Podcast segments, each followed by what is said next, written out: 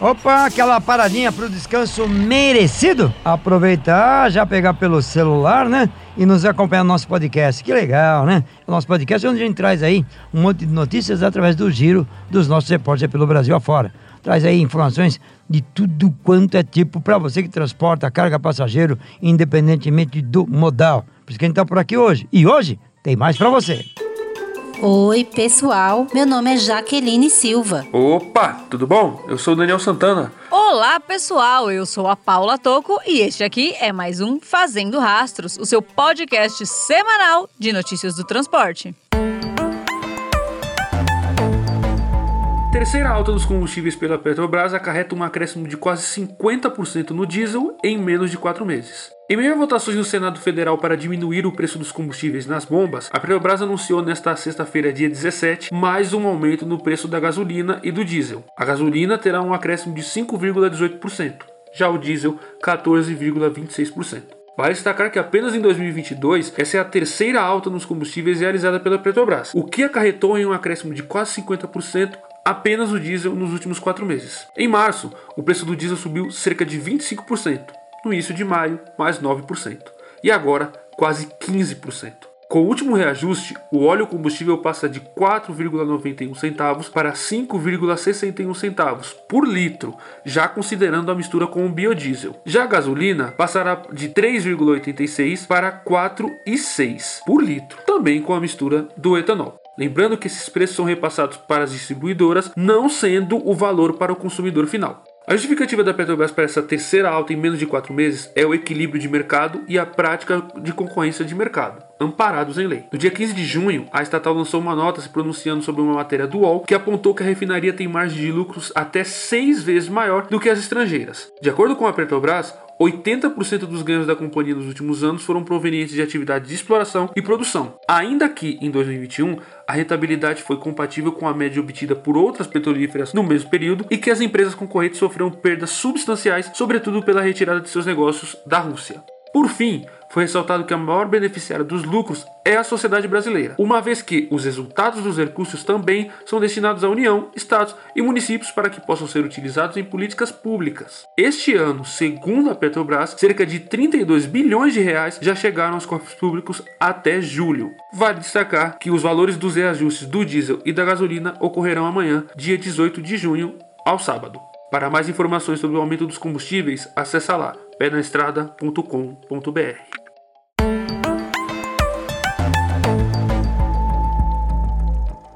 Motoristas autônomos que rodam pelas estradas transportam cargas ou pessoas que também levam bagagens. A grande questão é que esses condutores desconhecem a origem e conteúdo dessas cargas, mas ainda assim, se flagrados com uma carga ilegal, correm o risco de apreensão alfandegária e de serem multados em 15 mil reais. Um projeto de lei que ajuda o caminhoneiro, o motorista rodoviário nessa questão, foi aprovado por uma comissão da Câmara esta semana. O PL de número 2553/15, que prevê a isenção dessa multa em duas situações: quando o proprietário da carga for identificado e quando não existe a possibilidade de o motorista averiguar qual o conteúdo da carga. Isso favorece os condutores, já que eles não têm esse poder de fiscalização policial ou autoridade para exigir a abertura de bagagens ou carga, de acordo com o autor do PL. Só tem um porém: o PL ainda vai passar por duas comissões da Câmara, com isso segue para o Senado e, se no Senado o texto integral for aprovado, vai para a sanção da presidência. Lembrando que o projeto já tramita na Câmara desde 2015. Para saber o andamento desse e de outros projetos que favorecem os caminhoneiros e motoristas no geral, vai lá no nosso site na aba Tá Rodando em Brasília. E se esse podcast é importante para você se manter atualizado, aproveite e indique também para os amigos para que eles também se mantenham sempre dentro dos assuntos do trecho.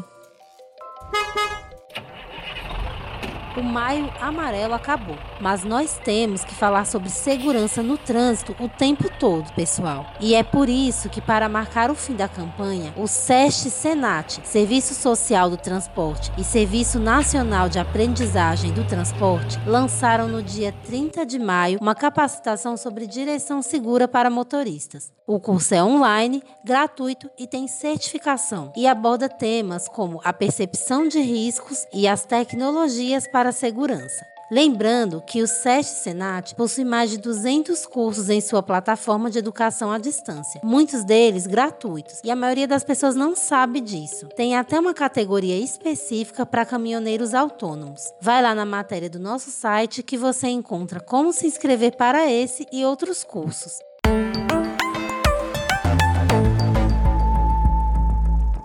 Mercedes-Benz investe em mais caminhões sustentáveis para zerar a emissão de dióxido de carbono até 2050. Aqui no Brasil estamos no Junho Verde e diversas empresas estão mostrando suas frotas sustentáveis. Já lá na Alemanha, a Mercedes-Benz lançou em 2021 o e-Actros, movido a baterias elétricas. A fabricante pretende investir ainda mais em caminhões sustentáveis com o objetivo de zerar a emissão de dióxido de carbono até 2050. Além do e-Actros, a Mercedes pretende avançar na produção de outros modelos elétricos para os próximos anos. A corrida para a introdução de caminhões movidos a bateria no mercado europeu já começou em 2022. O principal objetivo da montadora é aumentar a participação de veículos novos livres de emissões de dióxido de carbono para mais de 50% até 2030 no continente europeu. O e-Econic, direcionado a aplicações urbanas e serviços municipais, foi lançado em 30 de maio na IFAT, importante feira mundial de gerenciamento de água, esgoto, resíduos e matérias-primas de Munique. O modelo está previsto para sair da linha de montagem na fábrica de Wurth, na Alemanha, em julho, mas desde maio já é utilizado para a coleta de lixo municipal em Frankfurt, também na Alemanha. Já para o segmento de transportes de longos percursos, a marca aposta no e-Actros Long Haul, que pesa 40 toneladas e tem autonomia para rodar cerca de 500 km. Com essa distância, já é considerada uma bateria com recarga de alto desempenho, conhecida como, abre aspas, recarga megawatts, fecha aspas. E os primeiros protótipos já passam por testes internos com planos para serem testados em estradas públicas da Alemanha ainda neste ano. A Mercedes ainda prepara versões adicionais do e-Actros 300 e do e-Actros 400. A montadora divulgou que o primeiro, o e-Actros 300, poderá ser testado em um evento em Wurth ainda neste ano. Para mais informações sobre a expansão dos caminhões elétricos, não somente na Mercedes, como em outras montadoras no Brasil e no mundo, acessa lá penaestrada.com.br.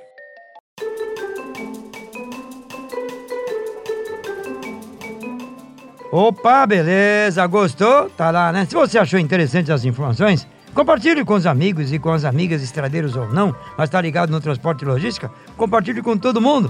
Se você quiser saber um pouco mais dos nossos podcasts, é só acompanhar em nossas plataformas digitais ou ainda você pode acompanhar a gente direto e reto ali no Apple Podcast e ainda no Spotify. E ainda você pode achar um pouquinho complicado, achar tudo isso, vai direto na página trucão.com.br. Tem a aba lá em cima, na abertura, podcast. Vai lá e clica que você acompanha tudo que nós já falamos até agora. E amanhã tem mais. Abraço, estradeiro, bom descanso, boa tocada e até lá. E o nosso podcast semanal vai ficando por aqui. Agora você já está muito bem informado, já sabe de tudo que aconteceu de mais importante no mundo do transporte nessa semana. Se você quiser ver notícias diárias, passa lá no trucão.com.br. Lembrando que ontem foi quinta-feira e quinta-feira sempre tem vídeo novo lá no Trucão e Toco. Passe lá no nosso canal do YouTube também. Um ótimo final de semana para todo mundo. A gente se vê na semana que vem. E o Fazendo Rastros de hoje teve a apresentação de Pedro Trucão, matérias de Daniel Santana, Jaqueline Silva e Paula Toco e edição de Felipe Rodrigues.